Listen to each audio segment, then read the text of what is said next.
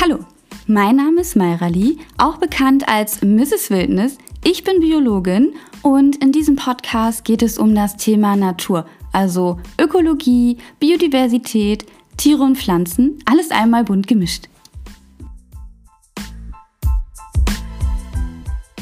Herzlich willkommen im neuen Jahr. Ich hoffe, du bist gut in das Jahr 2024 gestartet. Passend zum neuen Jahr wurden bereits die Tiere des Jahres gewählt. Doch wieso werden die Tiere des Jahres überhaupt ausgewählt? Nach welchen Kriterien erfolgt diese Wahl und welchen Bedrohungen sind diese Arten ausgesetzt? Jedes Jahr werden die Arten des Jahres ausgewählt. Es ist natürlich nicht so, als wären die jeweiligen Arten nicht auch in den anderen Jahren wichtig oder würden keine Aufmerksamkeit benötigen. Dennoch kann es in unserer schnelllebigen Gesellschaft und den tausend Informationen, die täglich auf uns einprasseln, schnell mal passieren, dass eine Art oder sogar allgemein der Aspekt Naturschutz zu kurz kommt bzw. etwas in Vergessenheit gerät. Doch durch die Wahl des Tieres des Jahres möchte man öffentlichkeitswirksam auf eine bestimmte Art, einen speziellen Lebensraum oder sogar auf Mensch-Tier-Konflikte aufmerksam machen und noch einmal aktiv Bewusstsein schaffen. Aus diesem Grund handelt es sich bei den ausgewählten Tieren oft um bedrohte Tierarten und oder Tiere, dessen Lebensraum stark gefährdet ist und oder Arten, bei denen es Konflikte mit den Menschen gibt. Das Tier des Jahres muss hierbei aber nicht immer alle Kriterien erfüllen. Bei den Tieren des aktuellen Jahres sind auch nicht alle bereits stark bedroht, sondern manche stehen in Anführungszeichen nur auf der Vorwarnliste der roten Liste Deutschlands. Das heißt, man sieht bereits in den Populationen eine starke Abnahme, welche es aufzuhalten bzw. abzumindern gilt. Es gibt aber auch Arten des Jahres, welche von einigen Menschen als nicht besonders beachtenswert oder sogar als unangenehm wahrgenommen werden. Bei diesen Arten möchte man darauf aufmerksam machen, was für faszinierende Fähigkeiten und Eigenschaften diese Arten haben und dass jedes Lebewesen auf seine ganz eigene Art und Weise wunderbar und bemerkenswert ist. Das Ganze existiert natürlich auch für Pflanzen, doch dazu werde ich eine gesonderte Folge machen. Heute gebe ich dir einen Einblick in die vielfältigen Tiere des Jahres 2024. Wir beginnen mit einem sehr süßen Wildtier des Jahres 2024 und dieses Tier macht diese Geräusche.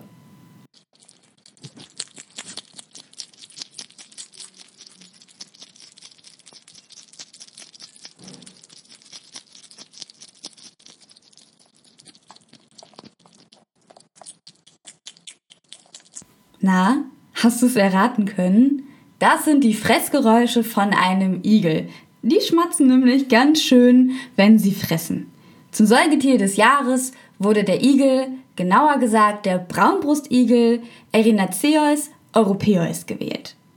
Diese Tierart ist zwar aktuell nicht als stark bedroht eingestuft, steht jedoch bereits auf der Vorwarnliste der roten Liste der Säugetiere Deutschlands.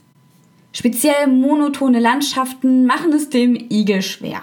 Sie finden dort weder viel Nahrung noch einen Unterschlupf, um dort leben zu können. Denn diese Tiere benötigen möglichst viele Strukturen in ihrem Lebensraum, wie beispielsweise Hecken, Sträucher oder auch Laubbäume.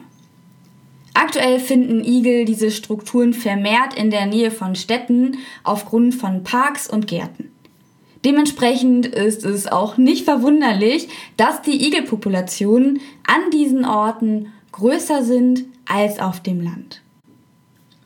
Doch auch in Städten steht der Igel vor Herausforderungen, denn bereits eine Straße kann für einen kleinen Igel ein unüberwindbares oder sogar tödliches Hindernis darstellen. Nicht selten werden Igel von Autos überfahren. Dies passiert leicht, denn diese Tiere sind dämmerungs- und nachtaktiv und werden dementsprechend in der Dunkelheit sehr schnell von den Menschen übersehen.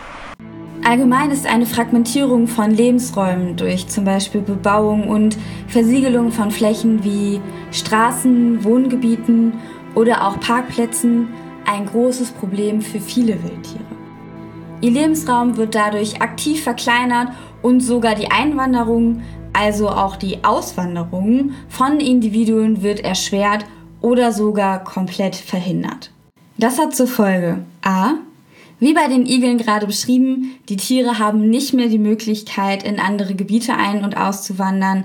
Dementsprechend können sie auch nicht zu einer anderen Nahrungssituation wandern.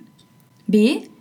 Auch die Möglichkeit, sich ein eigenes Territorium zu suchen, ist dadurch mindestens limitiert und gerade sehr territoriale Tiere stellt dies vor eine sehr hohe Herausforderung.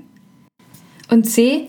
Zudem ist eine Partnerwahl sehr eingeschränkt, was im schlimmsten Falle zu einer genetischen Armut führen kann, weil Inzucht immer wahrscheinlicher wird und allgemein irgendwann kein deutlich anderer Genpool mehr vorhanden ist. Genetische Armut führt unter anderem zu einer geringeren Widerstandsfähigkeit gegenüber veränderten Umweltbedingungen.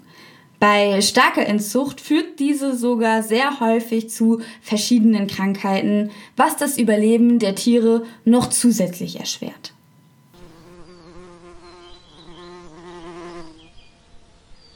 Als nächstes tauchen wir ein in die Welt der Insekten. Ich habe dir zwei Vertreter für Insekten herausgesucht und zwar einmal den Schmetterling des Jahres, den Mosel-Apollo-Falter und ein Käfer des Jahres 2024, den Stierkäfer. Beginnen wir einmal mit dem Stierkäfer. Dieser gehört zu der Familie der Mistkäfer und erfüllt wichtige Funktionen in einem Ökosystem. Der wäre zunächst einmal das Offensichtlichste, denn er schafft im wahrsten Sinne des Wortes den Mist weg. Mistkäfer verarbeiten den Mist zum Beispiel Kuhfladen, denn diese Käfer ernähren sich von dem Kot von Pflanzenfressern und verarbeiten so die darin enthaltenen Nährstoffe weiter. Zudem gräbt er Tunnel und Brutkammern in den Boden und trägt auch hier den Kot hinein, was die Bodenqualität verbessert. Ganz nebenbei verteilt der Stierkäfer dabei auch noch Pflanzensamen, was den Populationen von Pflanzen zugutekommt. Der Mosel-Apollo-Falter ist eine stark gefährdete Schmetterlingsart. Seine Lebensräume sind vornehmlich Felshänge, ältere Weinbergmauern und Trockenrasen im unteren Moseltal in Rheinland-Pfalz. Leider gehen die Populationsgrößen durch den massiven Einsatz von Pestiziden bereits seit mehreren Jahren zurück. Ein weiterer Faktor, welcher den Mosel-Apollo-Falter ganz besonders macht, aber auch dazu führt, dass diese Art einem hohen Aussterberisiko ausgesetzt ist, ist der einzigartige Lebensraum von diesem Falter. Denn wie der Name uns schon verrät, kommt diese Unterart des Apollo-Falters nur im Moseltal vor und wenn diese Gebiete zerstört oder massiv verändert werden, dann hat dieser Schmetterling keinen Lebensraum mehr und somit wird diese Art auf unserer Welt wahrscheinlich nicht mehr lange existieren.